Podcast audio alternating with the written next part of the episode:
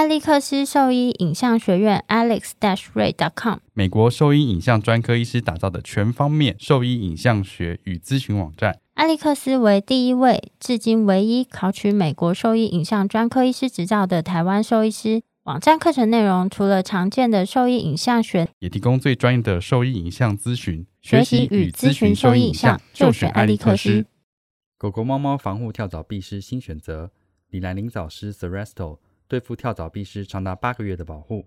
全新科技的项圈，专利且创新的活性缓释机制，让保护力长达八个月。不怕水，也没有异味，狗狗、猫猫都可以使用，方便、安全、有效、亲密。我也用李兰林早湿。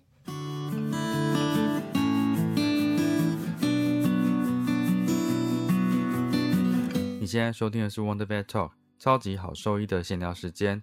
我是兽医师林哲宇 Steven，我是兽医师肖慧珍。在这边，我们会用轻松谈论的方式，带给大家一些简单而正确的小动物相关资讯，也会和大家分享一下兽医师日常发生的有趣事情。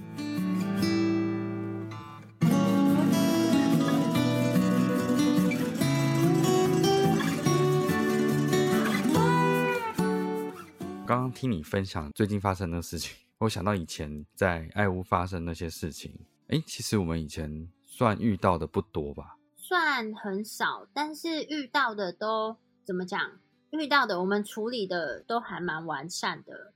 我印象比较深刻的还是只有在医院 从六点胡闹到晚上十二点那位妈妈。嗯，这真的很夸张哎。对啊。这故事是简单的概述一下。不然大家你说那个妈妈的故事吗？对，没有办法融。那那你先讲前面，你先讲前面好了。好，我简单先讲前面。总之呢，就是一对年轻人，但也不是真的年轻人，都已经二十几岁了，然后都毕业了啦，就大学毕业了，都是牙医师了。嗯，其中一个就业，另一个是还没有就业。然后他们就捡了一只流浪狗到爱屋进行处理。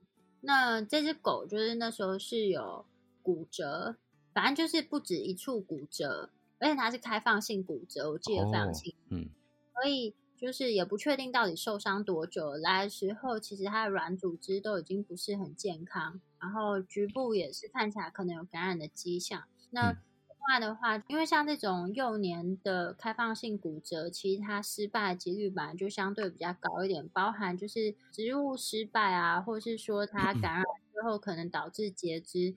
然后，或是他有可能会需要二次手术等等。那他的骨折手术一开始其实进行的不是很顺利，就是他其实有进行了第二次手术。在住院的过程中呢，其实也发现这只狗就是有腹水出现，帮他检查了，发现它是一个超离奇的状况，就是呢肝管的破裂。所以它的腹水里面其实是有胆汁的，胆汁性腹膜炎了吧？对。然后，所以又帮他开腹进行了这个手术，然后手术过程其实也还蛮顺利的，狗狗最后都撑下来了。然后就是骨折的情况，其实恢复的也还算是 OK，很幸运的，就是在二次手术之后并没有感染。那因为这只狗呢，其实是他们算是救援来的，那我们在每一次治疗前都会先跟他们沟通，就狗狗的情况。然后其实他们那时候不止只有。就是他们很多人一起，那每一次他们不同人来，我们都要再跟他们讲一次这个情况。但是就沟通上，我觉得我们已经算是很尽力在解释这件事情。对，然后就是呃，每一次，比如说什么手术，然后它的费用是多少，然后或是如果觉得我们这费用他没办法接受，那就是到其他医院去进行。那在他们同意且接受的情况下，才进行了手术。最后呢，狗狗几乎都差不多快要治好，就稳定下来了。对，就是包含它的腹膜炎啊，然后狗狗精神食欲也都很好，然后骨折呢也正在恢复中。虽然局部有感染，但是正在使用适合这个感染的抗生素。那因为那个狗狗之后就是要回家，那我们在它比较稳定的状况下，甚至也帮它打了预防针，希望它回去呢可以好好的开始它的狗生。毕竟它有这样子的人愿意救它。其实我们没有算真的很多人，你看它做手术超级复杂的，然后住院住久，中间呢我们大概就做一些事情，然后我们就跟他们先收一些费用，最后好像是十多万吧。然后他们其实不太记得那个钱了，反正就十万出头还是多少，但是这是做了非常多手术，然后然后住了一段时间，对，然后他们其实中间就也明白，然后他们也陆续就是付钱呢。我们沟通上，我觉得可能还算顺利吧，听起来啦，他们也没有就是有有来的人都知道我们解释的，我觉得算是清楚完备，而且那些价钱又都是透明的，就是我们现在就是要收这些钱，对，然后然后他们都知道 OK 才进行的。那当然，像那个胆汁性腹膜炎，那也是后来住院的时候慢慢显现有发现的。因为动物的状况有什么变化，我们会去去看嘛，对不对？会去做检查，反正在做完这些处理，狗就是要接回家照准备要出院了。最后呢，来了一个从来没有看过的这对情侣的其中一位的妈妈，就跑来一副要来了解这个状况，为什么会需要这么多钱，然后还要看动物，要我们再解释一次，又要看我们的病历，然后还要复印我们病历，还抢我们的病历，就当天晚上是这样子，对，然后就有跟他讲说，病历的话，呃，我们是我们可以整理成简历给他。他说不要，我今天就是要印这一份病历，现在立刻就要，怎么知道你会不会修改？就是觉得我们好像要骗他的小孩钱一样。拜托，他小孩多大了？这是成年人。然后我们每一步一步的都是按照正常的程序在跟他们沟通的。然后来了一个完全不了解这狗的状况，只觉得为什么要付这么多钱的妈妈，然后最后来质疑我们的医疗的正当性。记得他是要求我们全额退费。哦，对他一毛钱都没有要付的意思。对啊，他就说他捡这狗来，为什么他需要付这些钱？这都是你们的问题什么的。对，然后说，哎，他先生也是医生啊，什么哦，的。他先生是名医哦。对啊，先生名医还搬出他先生是医生这件事情，我想说，那你是医师人员的家属，为什么要为难同样是从事医疗的人呢？然后还说啊，一个手术要做两三次，一定做的不怎么样啊，这样子讲这种屁话。晚上从六点一直在那边跟我们闹，一直要退费这件事情，没有要付任何钱，闹到晚上十二点，他累了，因为我那时候就给他一个地，我就说好，那我帮他做一些减免这样子，在我觉得合理的情况下，给了他一些减免，因为毕竟是流浪动物嘛，但他就是不要这个 deal，对他就是不要付钱，不可能。然后又讲讲讲讲到十二点之后，他说好啦，不然就这样子好了。那我说没有了，你刚刚就是已经拒绝这个，现在就是要照原本的钱付，我已经不想再给你任何减免了。我觉得我也没有必要给你任何减免。而且重点是，他还推打那个我们医院的住院医师，还把别人抓伤。对啊，真的是很过分。然后说小孩子不懂啦，他们没有这个能力，因为可能他们最后那个钱要让他妈来结一半这样子，然后他可能就想说，看你妈妈的厉害，今天就是我这些钱不用付，我也可以把狗带走。就最后没想到我们一直拖到十二点，闹了半天把钱付了，才把狗带走，什么便宜都没讨到。应该是说，今天不管他家里多有钱啊，我们也没有坑他的钱，做什么事是多少钱，我们都是有先报价，然后跟他嗯说，跟他们说明，而且他们是带来的每一个人，我们都跟他们说明，那他们在可以接受的情况下才会进行这个手术。手术本来就不可能保证一定会好，嗯，在手术之前都讲过可能的并发症，跟他会需要二次手术的情况，甚至也跟他们讲说，这个是有可能会需要到截肢的情形。那我嗯们就会尽量先朝不用截肢的保留方向。，先从保留的方式、重建的方式进行。那这当然是一个哦比较困难的方式了。最后想要不花一分钱就把动物带走，这太不合理了。那你用各种不合理的方式想要抢夺病例，然后抢夺狗狗，然后甚至还推挤抓伤我们的医师。隔天我们就立刻带那个就是住院医师去验伤，然后也去警局备案，超夸张的。然后最后就是他闹不过，他开始放话说什么？你知道我认识一周刊的记者吗？你们就等对着红。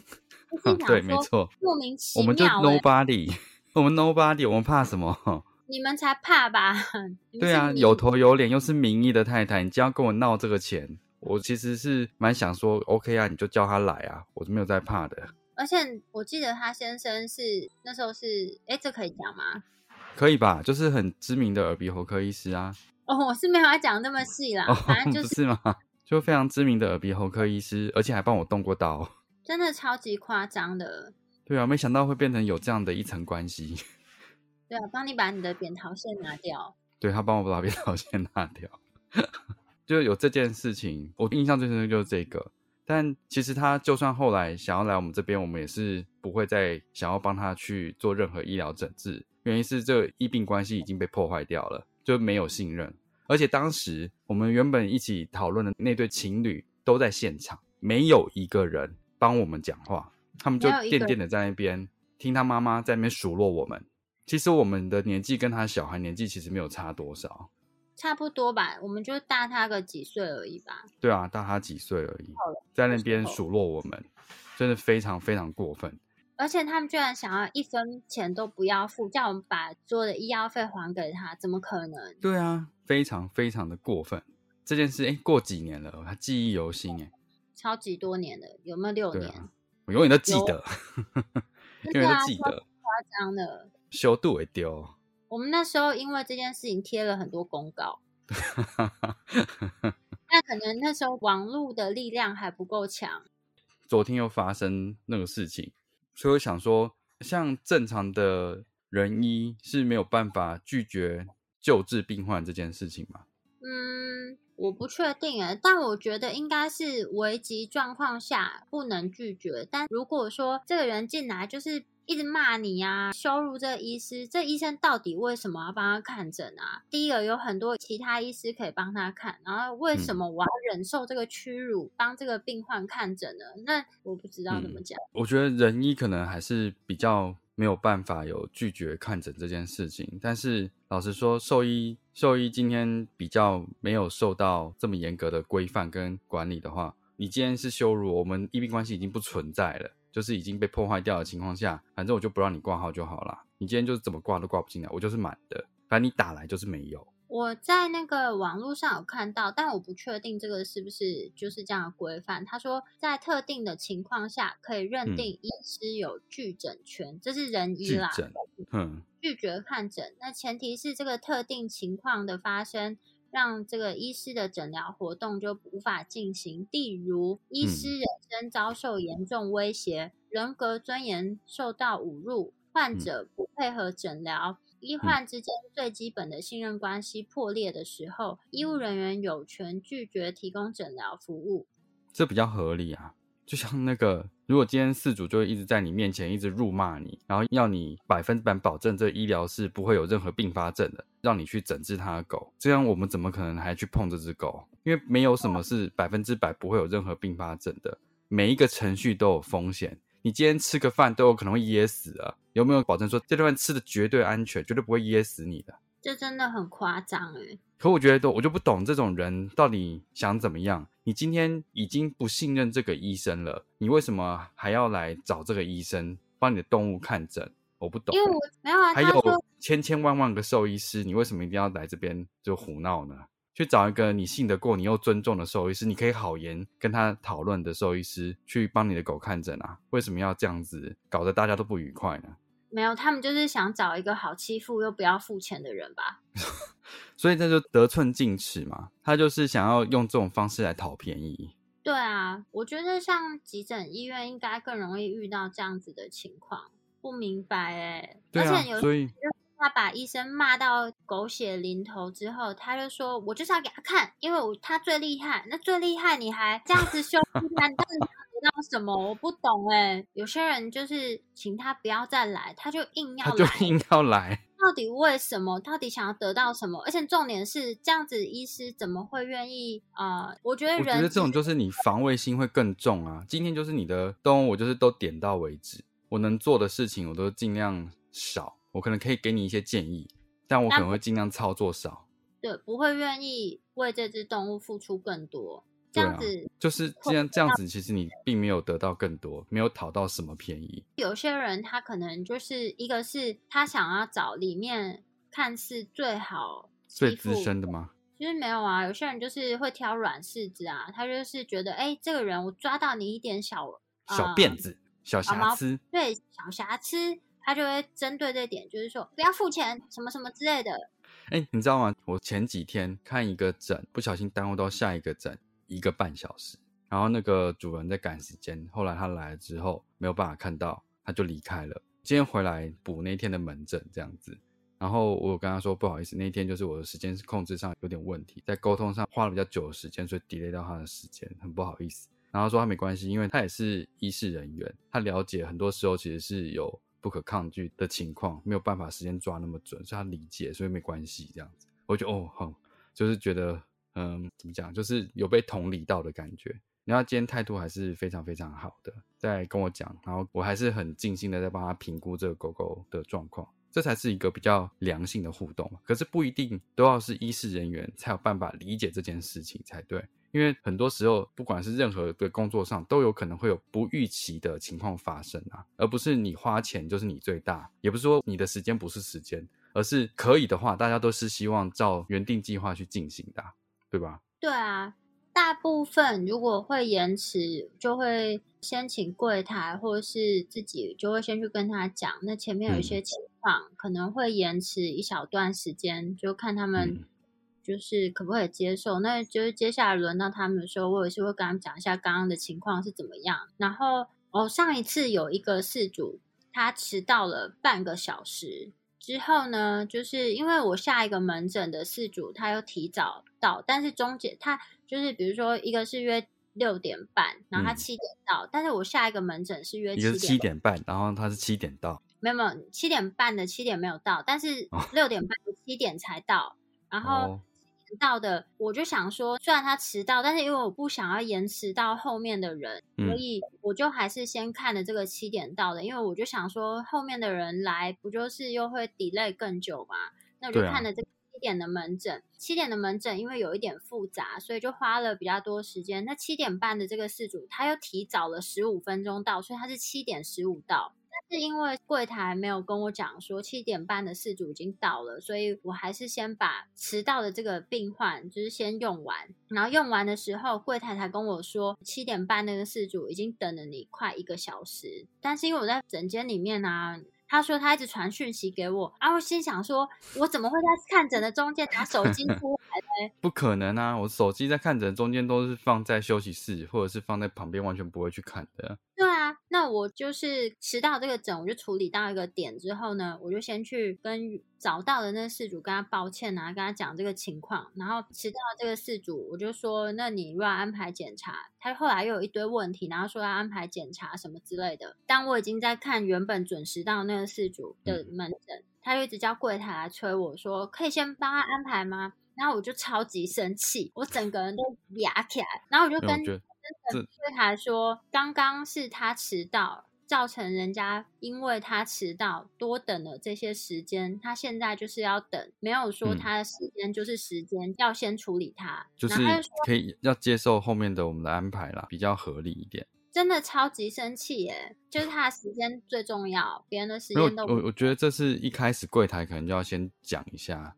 像之前也有类似的情况，柜台就会跟他说：“我们其实是留一个小时给你，但是你已经用掉了半个钟头，所以如果中间等一下我们下一个诊来的话，医生会先去看下一个诊，你就必须在这段时间先等候，然后等医生处理完下一个诊之后，才会再回到这里。这你就要等，可能会先跟他讲啦。对，但是可能我实在是对，好啦，没有啦，这就是沟通这件事情，其实就是非常困难的一件事情，这是柜台应该要先处理好的啦。因为医生有时候没有办法去掌控每个诊道的时间啊，谁知道？所以这个是他们应该要能够处理好的事情，而不是只是当一个传声筒而已。你是这样想的吧？No comment。屁耶！你上次不是这样说的？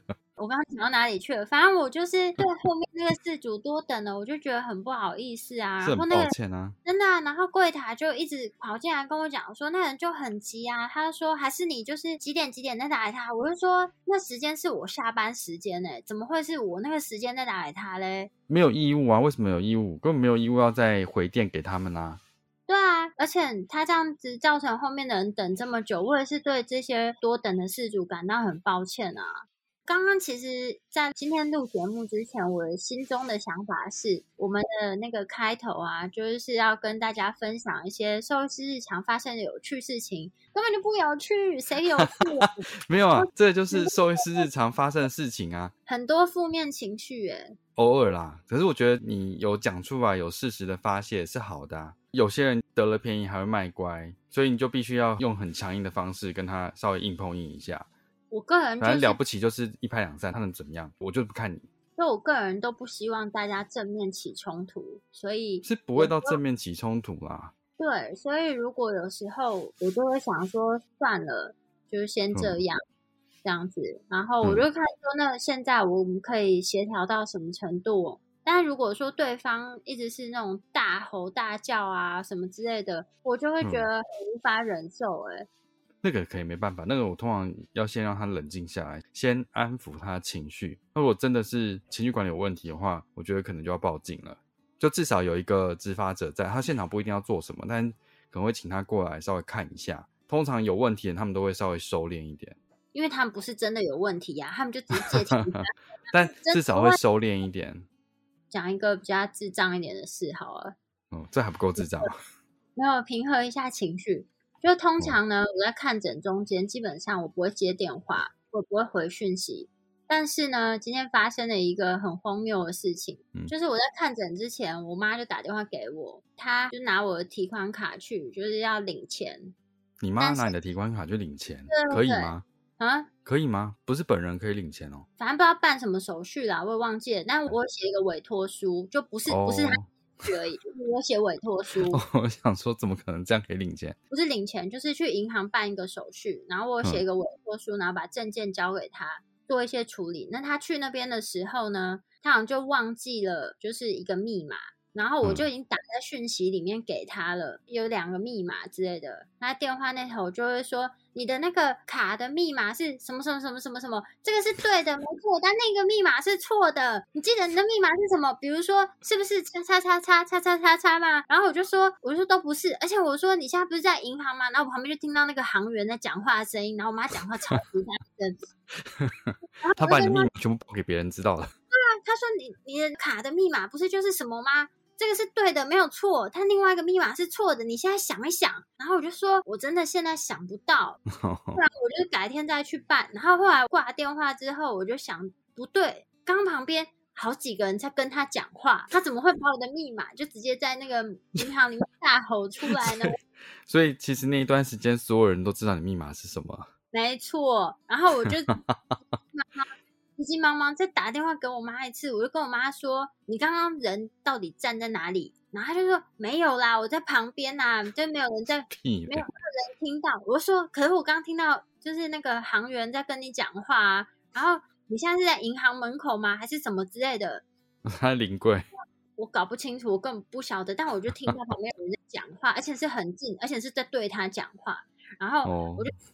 你在这边大喊我的密码是对的吗？我说这里面也是有一些存款啊，到时候你被抢劫怎么办？不会啦，没有人听到啦什么的。然后我就很慌张，然后他说好啦，你不用担心啦，我就是可以处理。然后我就后来就有点怕他被抢劫，然后我就打电话给他，我就是说拜托你，你现在就是先到一个角落，先不要大声嚷嚷这个密码，然后你去立刻把密码改掉。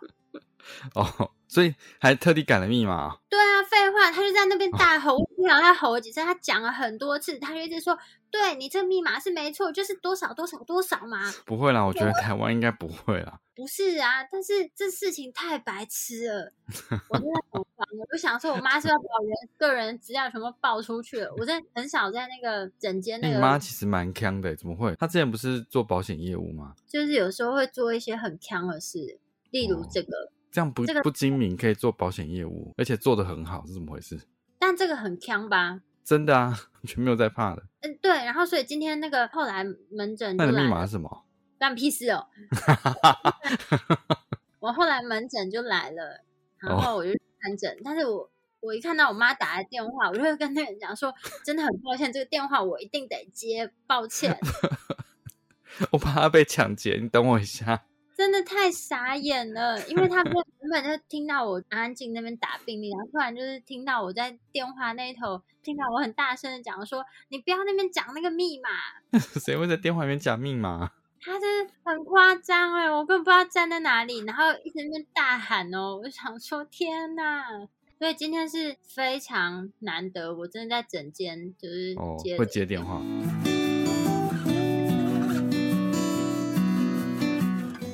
大家好，我是原点动物医院长孙权兽医师。你现在收听的是 Wonder Vet Talk，超级好兽医闲聊时间，最专业的小动物知识 Podcast 频道。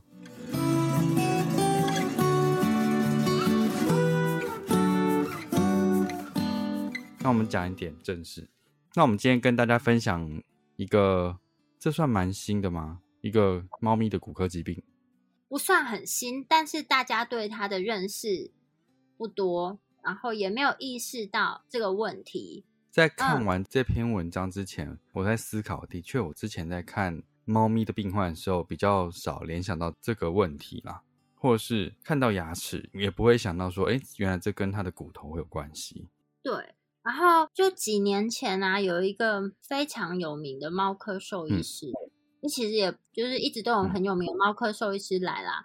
但是，就是大部分邀请的猫科兽医师可能都是内科为主，然后几年前就邀请了一个就是外科兽医师，然后是一个女生，那同时也是好几本教科书的作者。最近几年就发表了蛮多篇文章，希望呢能够让大家，就是特别是先从兽医师开始嘛，就会意识到有这样子的疾病存在，然后。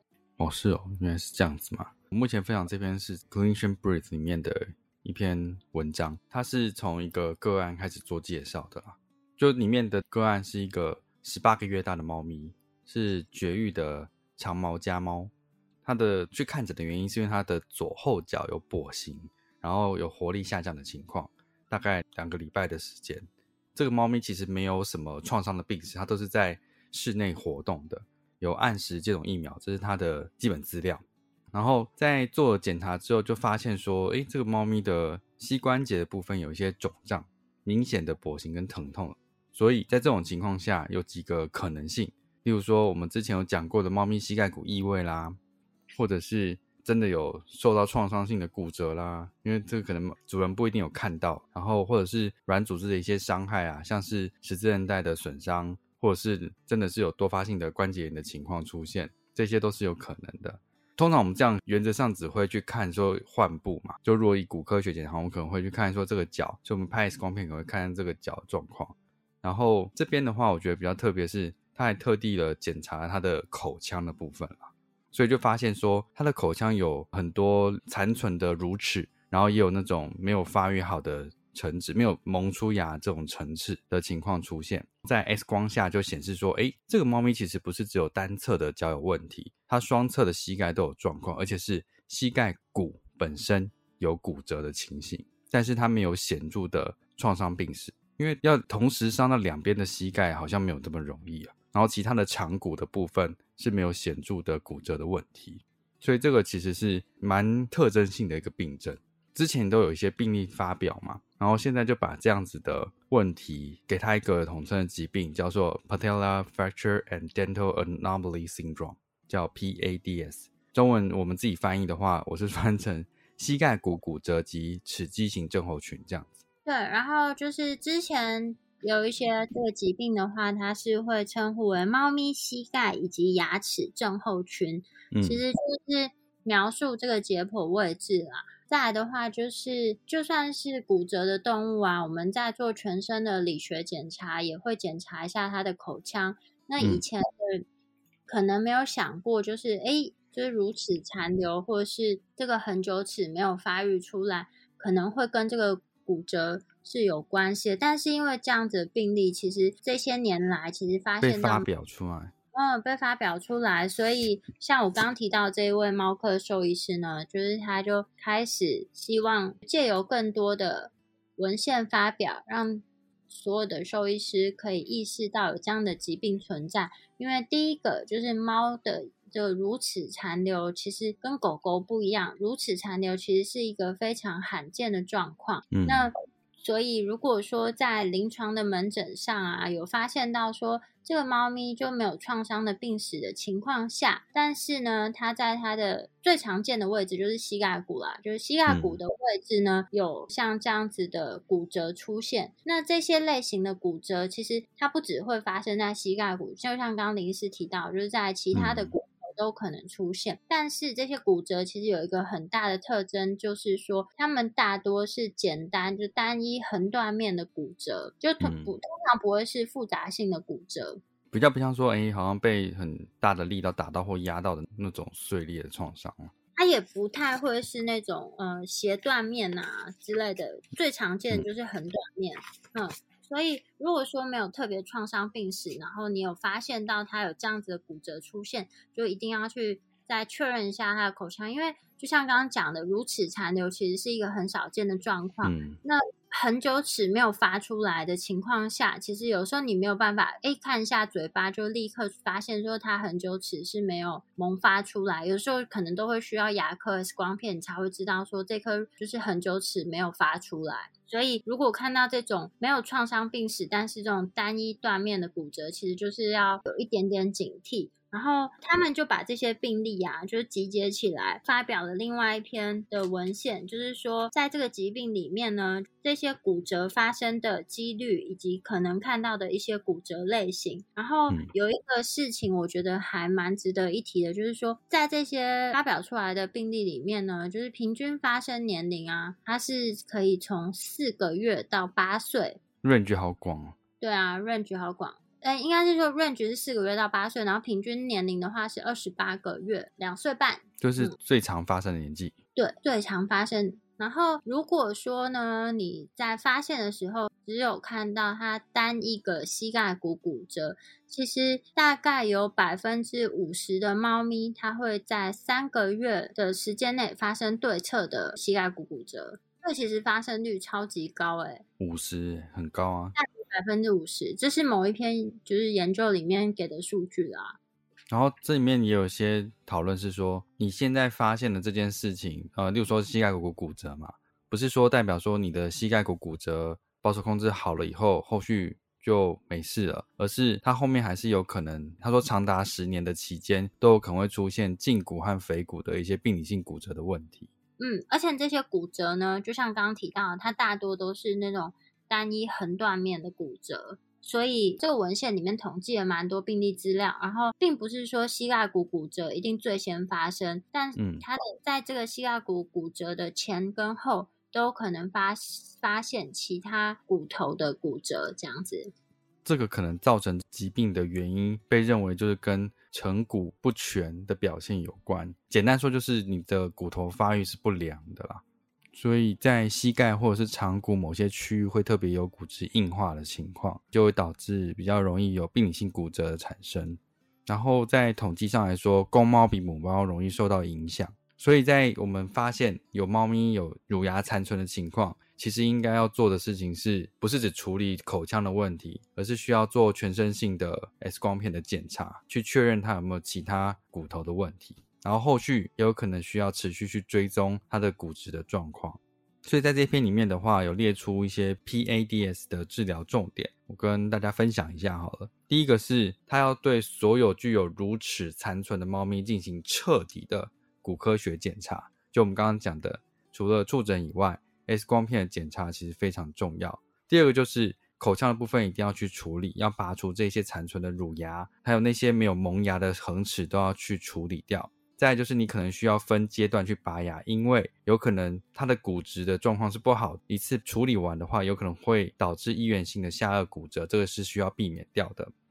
然后再的话，就是因为发生有骨折或者这些问题的话，通常会有不舒服或疼痛产生，所以要进行疼痛管理，还有适当的运动限制的保守治疗。然后再就是刚刚讲过，这个疾病的问题其实是会造成成骨发育不全，就是你骨头是发育不良的，所以以手术复位固定的失败率非常高，尤其是膝盖骨本身这件事情，所以通常并不鼓励对膝盖骨折进行手术的治疗。在这个疾病的话，也有可能发生臂臼窝、胫骨或其他骨骼的骨折，所以应该要根据临床的症状进行一系列的 X 光片的影像检查和追踪。这刚刚说的。嗯，然后我觉得其实，在那个幼猫检查的时候啊，因为幼猫来，我们都一定会看它的口腔嘛，然后牙齿萌发的状况。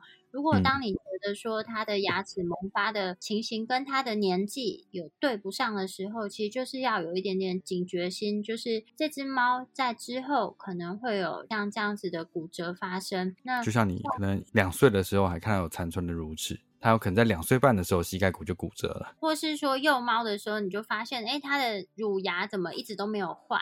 嗯，真的，我好像没有真的看到猫有这样子的情况。对啊，就是我发现，哎，这个年纪应该都换成很久齿啦，可是它的乳牙还在。就是在这种阶段，就是它还没有临床症状，但是牙齿上面有这样的变化的时候，就是开始要有点警惕，说，哎，嗯，它可能会有这样子的情形，所以。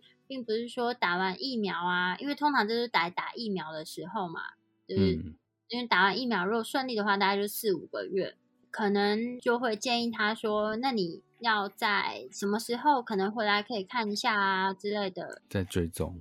通常四五个月牙齿也是还没还没换完啦，只是说，就如果你觉得它萌发的速度就有一些异常的话。就要要有一点点警惕，因为它最年轻可能是发生在四个月嘛，然后最老是在八岁。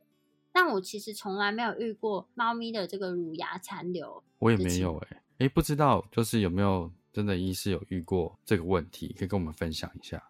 我是觉得这个蛮有趣的，一开始会注意到是因为我觉得这名字很可爱，膝盖跟牙齿啊，没有，我觉得组合在一起，这两个好像配在一起蛮可爱的。猫咪的那个八竿子打不着吗？对，然后重点是猫咪的膝盖骨长得也蛮可爱，牙齿也长得蛮可爱，你就想到这两个东西，你就觉得啊，好可爱哦！它们居然是一个疾病的名称，叫 PADS。一个就是这个嘛，然后另一个的话就是我刚刚讲的膝盖与牙齿牙齿症候群，其实一样了啦，就是把它讲的再更通俗一点。哎，然后我发现就 Clinician Breath 里面这篇文章，它 X 光片有错，你有看到吗？没有，你看哦，我把它圈起来的两张，就是它追踪嘛，所以它第一个 X 光片是当下发生时候的 X 光片，左跟右，然后蓝色那个是发生后两年的 X 光片，它是这么说的的左跟右，最后的 X 光片它是说发生八年的 X 光片左跟右，你觉得最后这一组 X 光片有什么问题？哎，它是同一只猫吗？同一只猫，你觉得有什么问题？它生长板本来愈合，后来又开了。对，所以它那个右脚的 X 光片，我觉得它放错了。而且你不觉得它的膝盖骨的断面很漂亮吗？它那一张应该是刚断的 X 光片。你看这张 D 跟第一个 X 光片的左是不是很像？只是它的那个对比不太一样而已。哦，图放错了。有没有？这可以写信跟他说吧。可以啊，哎，他们其实回信很快，哎，真的。这两张 X 光片，我怀疑它是同一只脚。因为之前我有发现它上面有一个错误，然后还有一次是我想要借用他们的文章的图片，然后我就问他，因为我那时候就写信问他们说，那在某些情况下我想要使用这个，然后注明出处，这样可不可以啊？然后以及应该是没问题吧？对对对，是没问题。但我那时候想说，还是要知会一下比较好吧。就询问一下，毕竟这有智慧财产权的问题。然后第二个的话，就是我发现有个地方有错，那个是只是打字错误，然后我寄信跟他们说，然后确认一下这样子。但这也是光片放错了，那你寄信给他，他们很 你。他的那个 case 应该要更多才对，八年呢。然后再讲一点好了啦，就是说，并不是有这个疾病的，他同时就是牙齿跟膝盖骨。都会有这样子的病变或是异常，不是一定。之前的有一篇研究里面，他写的是说，怀疑是这个症候群的猫咪呢，在九十二只猫里面，大概有五十只它有牙齿的异常，一半。对，然后有四成的它是有其他骨头的骨折。哦，所以大概都是百分之五十左右。对，所以我觉得你当你发现这个骨折。并不是创伤引起，没有没有显著的创伤病史，然后又是这种简单横断面的骨折，位置又是这么奇怪的地方。就算他牙齿没有明显的异常，可能也有点警惕，因为他有一些病例的调查，他们是透过问卷的方式去回溯追踪，所以有一些病患他可能是没有拍此刻 X 光片，确认说他是不是有呃还没有发出的很久，哦所以这就有可能导致这个数据上是有一些差异性。只是他们刚好发现说，哎，有这种特殊位置骨折的病患，就是常常都会有牙齿的问题，所以他才把它命名为一个症候群。然后所以说，这很重要的原因是，如果你去修复这骨折，你要知道它是成骨有问题的，骨头发育有问题的的骨折，所以原则上它愈合状况就是会比较差的。嗯，然后再来的话，就是有大于百分之十的猫咪，如果说是有这些怀疑是这样症候群的猫咪，其中有大于百分之十呢，它们可能是在这个膝盖骨骨折被发现之前呢，就是已经有先出现其他位置的骨头骨折。所以不只是膝盖骨，就当你看到其他位置这种单一横断面的骨折，一定要想一想的，就是区别诊断里面要把这个列进去。所以比较保险是，如果你发现有这样的骨折，就是反正齿科也一起拍一下有没有问题，或者是你牙齿发现有这种情况，你就要做全身骨科学检查。然后这四肢骨的那个 X 光片，可能都建议要拍摄。所以提醒大家这一点。好想要知道到底有没有兽医师真的遇到这个疾病哦？拜托拜托，如果你有看到有猫有如此残存，或者是有这样子膝盖骨骨折的疾病，跟我们分享一下，因为我真的没有看到，没有看过哎。还是在那个呃齿科齿科医院比较容易看到，毕竟他们每天看的牙齿。哦，对哦，有没有齿科医师可以跟我们分享一下？